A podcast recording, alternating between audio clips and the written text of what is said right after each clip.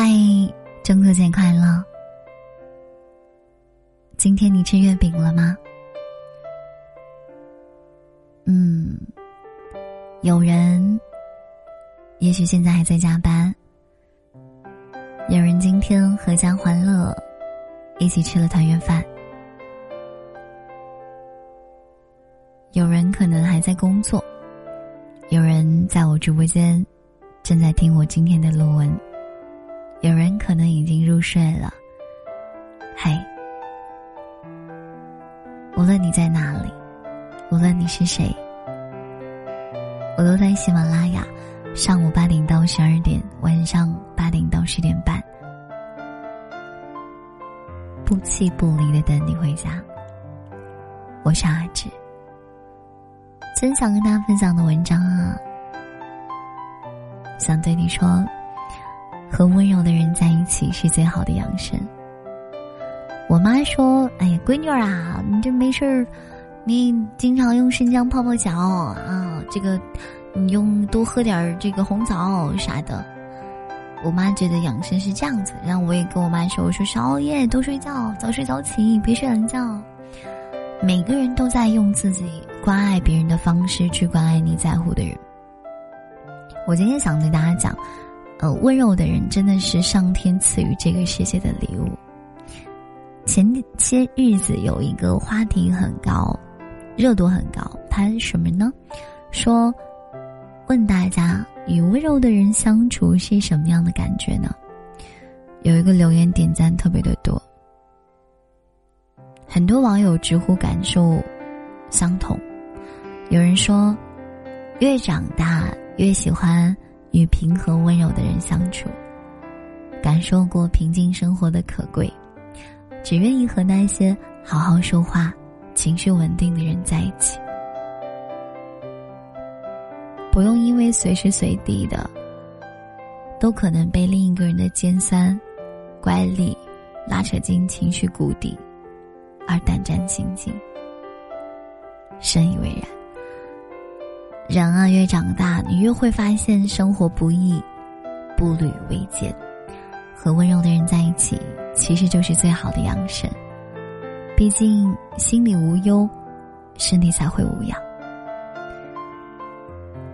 蔡康永在《说话之道》里面是这样写到的：他说，把对方看在心里，放在你的心里，交谈的时候呢，不时的望着对方。带一点点观察，让对方充分的感受到你在他眼中是存在的，让对方觉得被重视。这一点，我阿志习惯性的就是跟别人沟通的时候，可能也是从小我妈妈教育我。小的时候呀，从小到大，我妈跟我说话的时候，只要我不看着我妈，我妈就会用胳膊肘，然后怼我的胳膊肘，哎哎哎，他就让就是。逼着我看着他眼睛这样聊天，就他一定要确定我确实是在认真听他说话。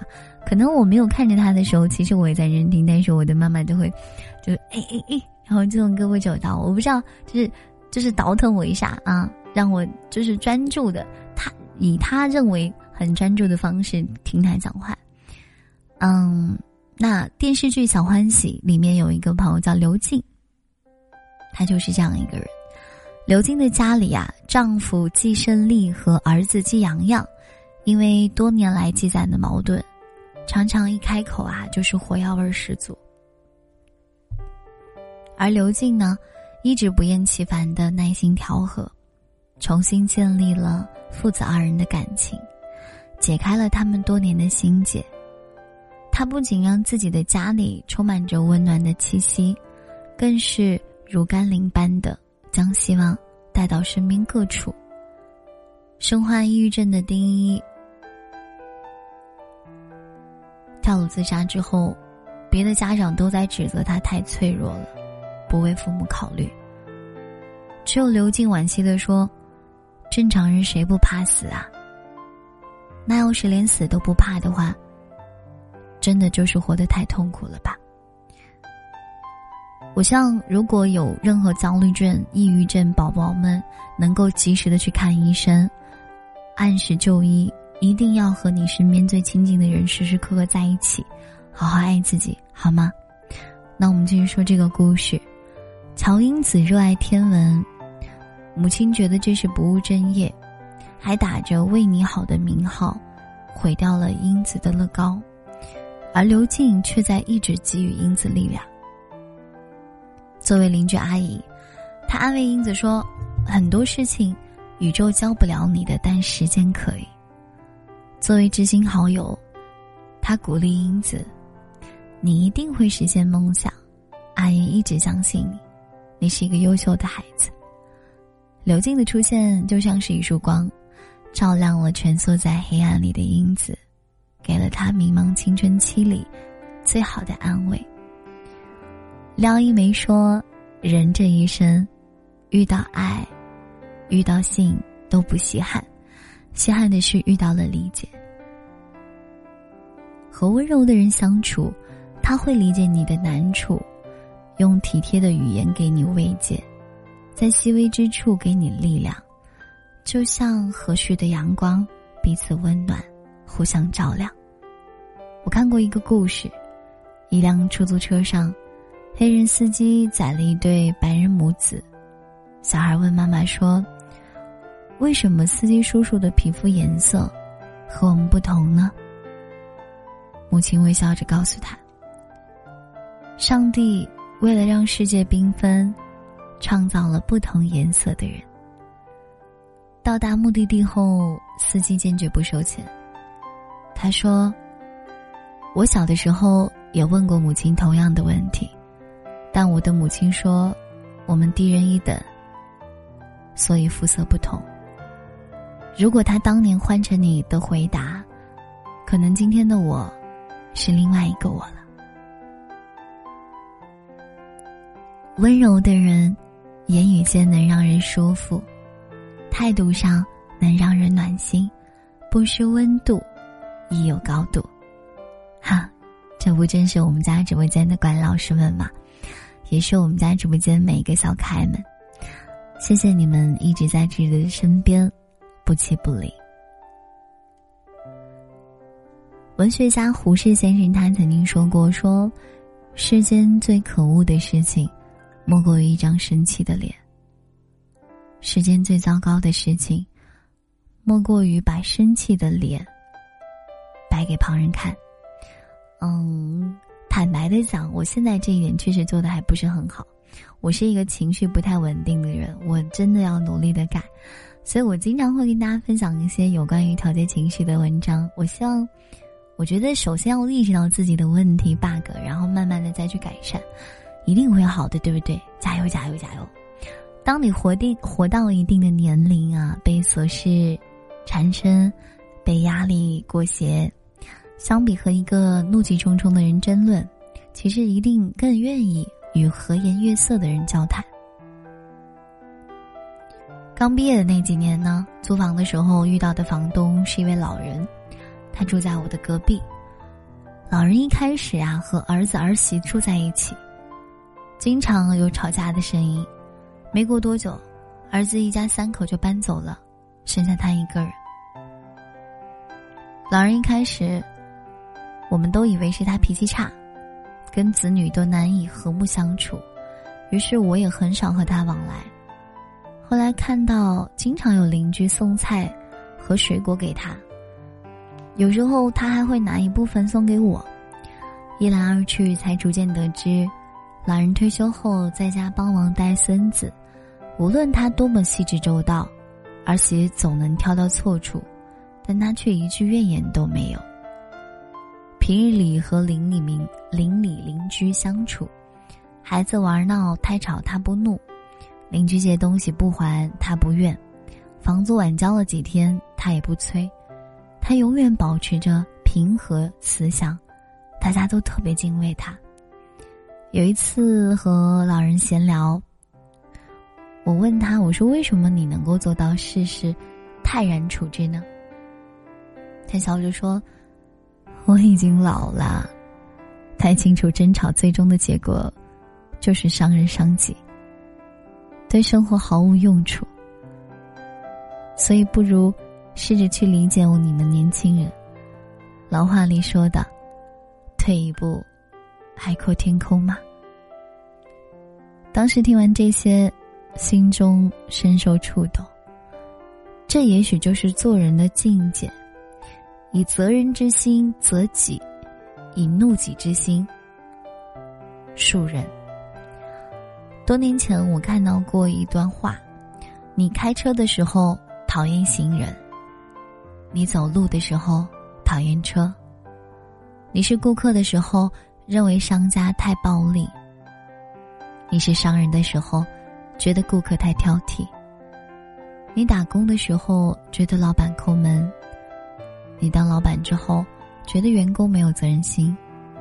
其实究其根本，不过是一颗抱怨的心看待世界罢了。遇人常宽恕，遇事不责备，是一个人处事最高级的温柔。稳定的情绪，沉着的心态，是一个温柔之人最深厚的修养。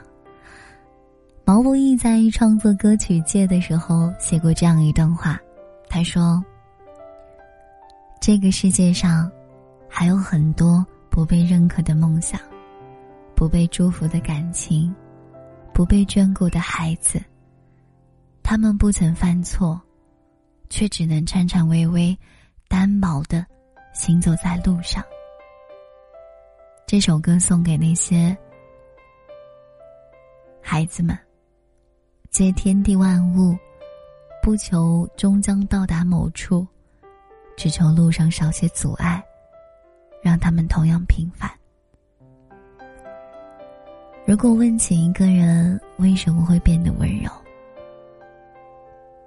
我想正是因为。骨子里，他们有一份难得的同理心。他们知道，这个世界上还有自己看不到的小角落，还有很多人在饱受风霜。今年年初，北京朝阳医院眼科主任受伤了。有人问他：“你恨不恨患者？”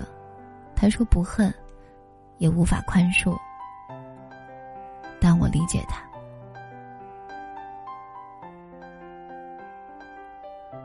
医者仁心，其实可能有一些医生看到了人性黑暗面，可是我们的医生依然选择去理解他人的难处，这或许就是常人难以到达的高度。奇葩说辩手博邦尼曾经说过：“能体谅别人。”并且接纳别人的痛苦，才是真正的温柔。比和颜悦色更可贵的，是一颗温柔的心。世间有许多善良的人，因为他们亲身经历过许多难事，从此决定以后，不再让身边的人再承受痛苦。这份善良，其实就是温柔。而这些温柔的人啊。就是上天赠予这个世界最好的礼物。成年人的世界，交朋友的标准是什么呢？我觉得，出世的智者，入世的强者，正常而阳光的普通人，和温柔的伴侣过完余生，平淡日子里也有诗意。你也能变成一个柔软且有力量的人。与朋友携手前进，相处舒服，交往不累。你也可以收获温柔的鼓励、陪伴带来的温暖，在温柔的世界里生存成长，拥抱爱与被爱的美好。你永远有希望和勇气面对生活的难。年龄渐增。吃东西愈发清淡，对待人情世故也更加宽容。不乱发脾气，学会了忍让，只愿能遇见一个温柔的人，深情且平静的过完余生。正如作家乔伊说的那样，有些人充满戾气和恶意，是因为他们从来未被人温柔以待过。天哪！我不会也是吧？我希望有一个你早点来直播间，早点来温柔的对待自己，好吗？我也相信自己始终都能够保持住温柔，因为我们会在生活中遇见温柔的人。嗨，我是阿志，记得点赞评论，去和温柔的人在一起吧。祝你今夜好梦呀！想送给你一首歌，中秋节快乐，国庆节快乐。无论生活怎样，给你一点小惊喜或者小意外。我都希望我们有能力能够接得住。晚安，我是爱你的阿志，谢谢你的收听。听完早点睡觉啦，记得关掉空调，盖好被子。北方的朋友还没有供暖，天气很冷，可以准备一点电褥，或者说电暖器保暖，注意防寒。好梦，晚安。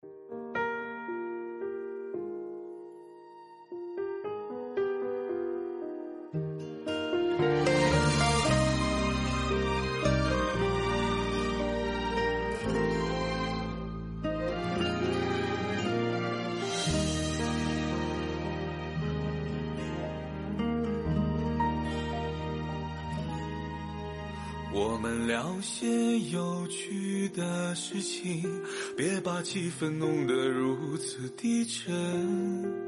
我知道这几天你心烦，每个人的活都不简单。我知道如果把你换作我，我也会冲动，也会不安。即使天塌了，还有我在身边，没有什么不解的难。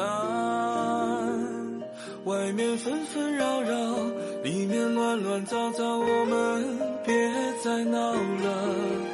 这个冬天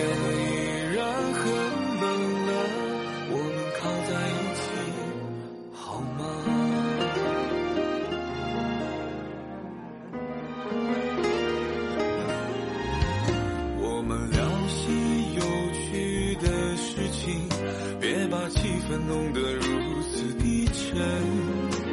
我知道这几天